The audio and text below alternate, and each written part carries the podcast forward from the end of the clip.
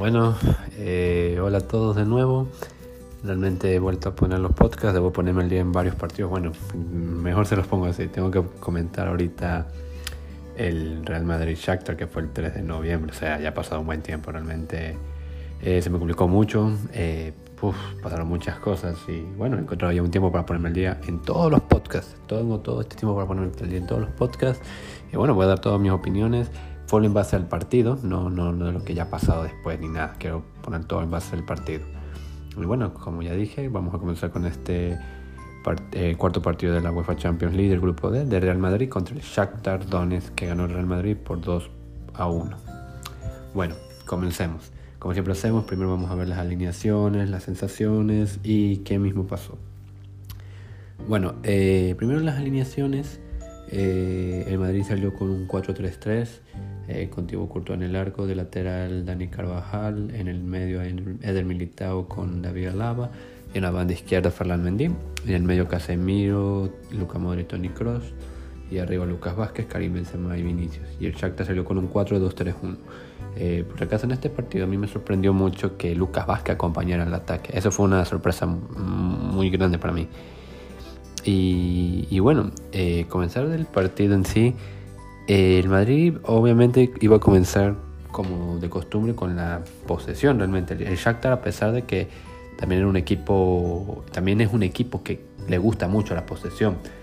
Eh, por ejemplo, creo que su entrenador que en, ese momento, que ahorita que haya pasado tiempo, era de Servi, que para mí su anterior club, que era Sassuolo, jugaba muy bien, incluso me acuerdo que le ganó la Juventus de Cristiano en su momento.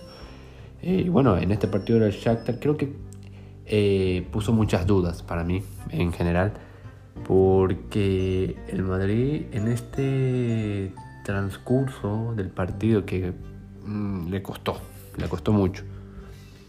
Eh, según recuerdo, porque también me vi el partido en su momento, eh, yo me acuerdo de que el Madrid, como ya había dicho, comenzó mm, dominando, como iba a hacer todo el partido eh, casi todas las jugadas venían por la banda de Lucas Vázquez, que bueno, no, no, no, no entendía por qué siempre tenía que ser. Y bueno, me acuerdo que una jugada clara fue de Luka Modric, que el arquero Taubin, si no me equivoco, no me acuerdo que es de mi edad incluso más alto, eh, la tapó a bocajarro. E, e, esa jugada nunca se me olvida porque eh, Luka Modric estaba al frente del arco, nada más. Y, y, bueno, era como que era un aviso de lo que el Madrid podía hacer. Y el Shakhtar obviamente también iba a hacer sus jugadas. Me acuerdo que querían pedir un penalti en el minuto 7, pero no, no fue cobrable ni nada del este. Eh, pero luego hubo un punto en el cual creo que el Madrid como que dejó el balón. Y eso no me gustó, voy a ser honesto. Dejó que el balón y jugara la contra, el contra el Shakhtar. O sea, eh, con todo el respeto al Shakhtar y todo. Tampoco que es un, un equipo eh, es para temer. Incluso me acuerdo que metió un palo. Que bueno, no, el rebote creo que lo sacaron bien en Madrid, pero, mm, pero es que no, no, no pueden hacer eso. Eh, me acuerdo ya después que el Madrid intentaba, sí, sí, sí, intentaba. Incluso el Madrid marcó el primer gol, no, no, no, no, habrá que decir que no. Eh, que fue por un error casualmente de la defensa del Shakhtar, que Vinicius roba y le da el pase a Benzema, que marca portería vacía en el minuto 13. Y bueno, parecía que iba a ser una fiesta, porque ahí usualmente cuando marcas el primer gol, el, el rival tiene que abrirse, pero nada de eso. Realmente me sorprendió mucho. El Shakhtar eh, defendió muy bien, estaba jugando muy bien. Eh, eh, era todo lo contrario de lo que pasó en, la, en Ucrania, que fue un 0 a 5.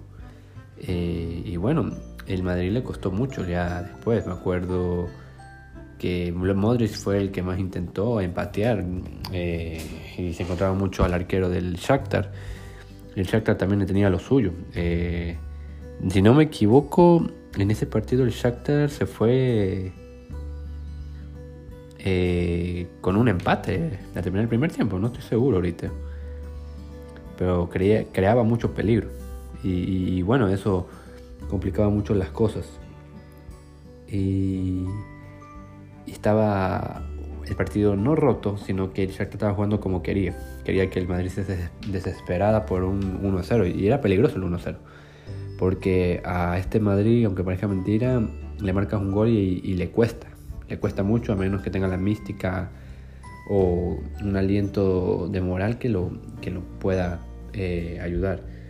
Y bueno, la jugada del Shakhtar en el minuto 38 fue una buena triangulación entre los dos, tres jugadores del Shakhtar, que creo que el defensa eh, corre hacia adelante con el balón, mira cómo se desmarcan, deja el balón servido en la cabeza, Alaba sigue el jugador, pero Militao eh, se quedó, creo que no, no, siguió la jugada bien. Y bueno, el, jugador de Shakhtar fusiló a Courtois. Y era el 1 a 1. Para mí eh, fue un golazo y realmente fue error de Militao porque Alaba estaba siguiendo la jugada. Militao fue el que se quedó. Eh, y luego de eso el Madrid ya se iba con 1 a 1. O sea, no estaba en los planes de nadie el 1 a 1. Ya para el segundo tiempo me acuerdo que el Shakhtar siguió intentando siguió intentando, aunque pareciera mentira, lo siguió intentando. Yo, yo, yo me sorprendí mucho y eso que parecía que estaba eliminada el, Shakhtar porque no, no había ganado ningún partido. Entonces, ver cómo lo seguía intentando por algunos tiros lejanos con la sur en el 58, un poco más, me, me sorprendía. Eh, a la final, el Madrid iba a remontar, yo ya lo tenía claro. Eh, tenía claro de que iban a remontar. Eh, hubo una jugada, una buena triangulación entre los jugadores del Madrid. Y bueno, dejó ahí el balón Vinicius para Benzema, ¿no? Era la segunda asistencia y marcaba ahí el 2-1. Un 2-1 que sí, era muy hermoso, pero para mí me dejaba dudas. O sea, no todos los días te van a salir jugadas así mágicas donde te puedas llevar al equipo. Y tampoco que el rival que es una envergadura tan grande, era el Shakhtar Donetsk, que no, no, no lo quiero desmerecer, pero es un equipo que sí compite en Champions, pero no es que un equipo que te pelea siempre. Creo que ahí el Madrid falló en cómo responder a las jugadas que hacía el Shakhtar. Y, ya. El Madrid aún así lo siguió intentando y todo. Eh, aguantar, realmente, porque estaba ahí a merced del Shakhtar. O sea, imagínate lo que digo, estoy diciendo que está a merced del, del Shakhtar. O sea, para mí era algo que costaba de entender. Y, ya, no, no, no, no, hay nada más, porque el Madrid tuvo posesión, sí, pero el Shakhtar le peleó bastante. Eh, también aquí hubo varias jugadas donde hubo una María para Mendy en el 39, una María para Casemiro en el 63. Eh, sacó a Carvajal para meter a Nacho Ancelotti, metió a Luka Jovic por Benzema cuando ya había marcado su doblete. Y el Shakhtar también hizo unos cambios, ya cambiaron a Mijalo Midruk y Alan Patrick por Marcos Antonio y Monor Solomón, a Titi, Taras Spananenko y de Fernando por Detiño, Eri Sudakov y Marlos y poco más realmente, pero aún así el Shakhtar intentaba. Para mí fue sorprendente que haya atacado mucho. Eh, de ahí las estadísticas para el primer tiempo el Madrid tuvo un 57% de balón contra un 43%, o sea, eh, parece un poco eh, desproporcionada, porque para mí estuvo parejo todo ese primer tiempo. El segundo tiempo podría decir que le costó más al Shakhtar, pero, pero bueno, ¿qué puedo hacer? Tuvo 7 tiros totales el Madrid contra 5 del Shakhtar. Tuvo 3 eh, tiros a puerta del Madrid también el Shakhtar, o sea, no, no, no fue tampoco algo tan disparejo. Eh, hubo dos ocasiones claras para ambos bandos, realmente. Las que yo mencionaba de Modric, que fueron clarísimas, pero clarísimas, que eran bocajarros. Y obviamente fallaron las ocasiones fallidas, poco más. Eh, y nada más realmente con respecto a este partido para poder comentarlo de que eh, en sí fue así. para mí los tres jugadores del partido, como siempre hago, era Benzema, Vinicius y Modric. Eh, porque no, no, podía yo destacar a nadie más. Eh, Lucas Vázquez, eh, muy limitado, realmente. A mí me costaba mucho ver que todo el balón pasaba por la banda de él. a Vinicius, más bien, como le digo, la, la, que Vinicius le roba es porque él, él, es, atento y presiona, no porque es una jugada en particular, solo porque robó el balón y le dio el pase atrás a Benzema. Pero casi todas las jugadas eran por la banda de Lucas. Yo no entendía por qué no cambiaban al otro lado para que Vinicius pudiera hacer algo no entendía, pero bueno. Eh, Benzema tenía un 8.7 porque marcó un doblete. Ah, jugó los 79 minutos, dos tiros a puerta, dos tiros afuera, un disparo bloqueado, 49 toques, 31 pases precisos, 91.2% de efectividad en los pasos y un pase clave. lo había hecho bien el francés, no, no, no le voy a recriminar nada. Vinicius, que como yo digo, tuvo dos asistencias, solo tuvo un disparo bloqueado Hizo 8 intentos de regate, completó los 5, 74 toques, 38 pases precisos, un 84.4% de efectividad y 5 pases clave. O sea, Vinicius también fue muy participativo. Luca Modric, para mí eh, lo que hacía en el campo era muy extraordinario.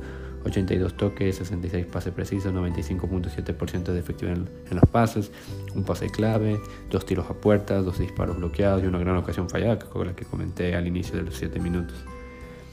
Eh, bueno, y hablando ahorita en general de las sensaciones, para mí ya comienza ahí a fragmentarse algo en el Real Madrid. Le cuesta a veces los partidos ganarlos. Eh, porque, como estoy diciendo, el Madrid está jugando a la contra, contra el Shakhtar. O sea, para mí era increíble. El Shakhtar te jugaba algunos tramos y, el Madrid no sabía cómo responder. También el Madrid cogía el balón porque tampoco que el Shakhtar sea un gran dominador del balón, pero había fases donde el, el Shakhtar tenía bastante balón y hacía peligro, creaba peligro. Pero por jugadas estratégicas de suerte, podría decir. La primera porque nadie te espera de que te quiten el balón así tan rápido. Y Vinicio fue vivo y la pudo hacer muy bien. Y el segundo gol es una jugada que ocurre entre varias piernas que misteriosamente llegan a los pies de Benzema y ya. Eh, igualmente una victoria también buena del Madrid para poder recuperar sensaciones, también seguir peleando en ese momento que estaba de la Champions y la Liga. Y, ya, realmente es un, gran resultado respecto a todo lo que se esperaba del partido. Yo pensé que iba a ser goleada y al final no lo fue. Eh, porque el Shakhtar peleó mejor aquí en, España que en Ucrania, voy a ser honesto. Y poco más, realmente yo me sigo quejando, hoy en día también, cómo es la gestión de algunos jugadores. Eh, yo quería ver más tiempo a Luka Jovic, a Asensio en ese momento, eh, lo mismo con eh, Gutiérrez, para mí había que probar, porque en ese momento yo sabía que todo era de rosas, pero ya a mediados de la, de la mitad de la, de la campaña ya vienen partidos fuertes, donde hay que descansar las piernas. Y ya, realmente no, no, no hay nada más que pueda comentar del partido en sí. Y, bueno, eh, la otra cosa que a mí me sorprende un poco es que aquí en la aplicación le ponen 7.3 habilitado y 6.4 alaba. Yo realmente alaba en los dos goles, en el único gol que tuvo el Shakhtar, eh, ¿qué le puedo recriminar? Él acompaña la marca, es Militao el que se queda.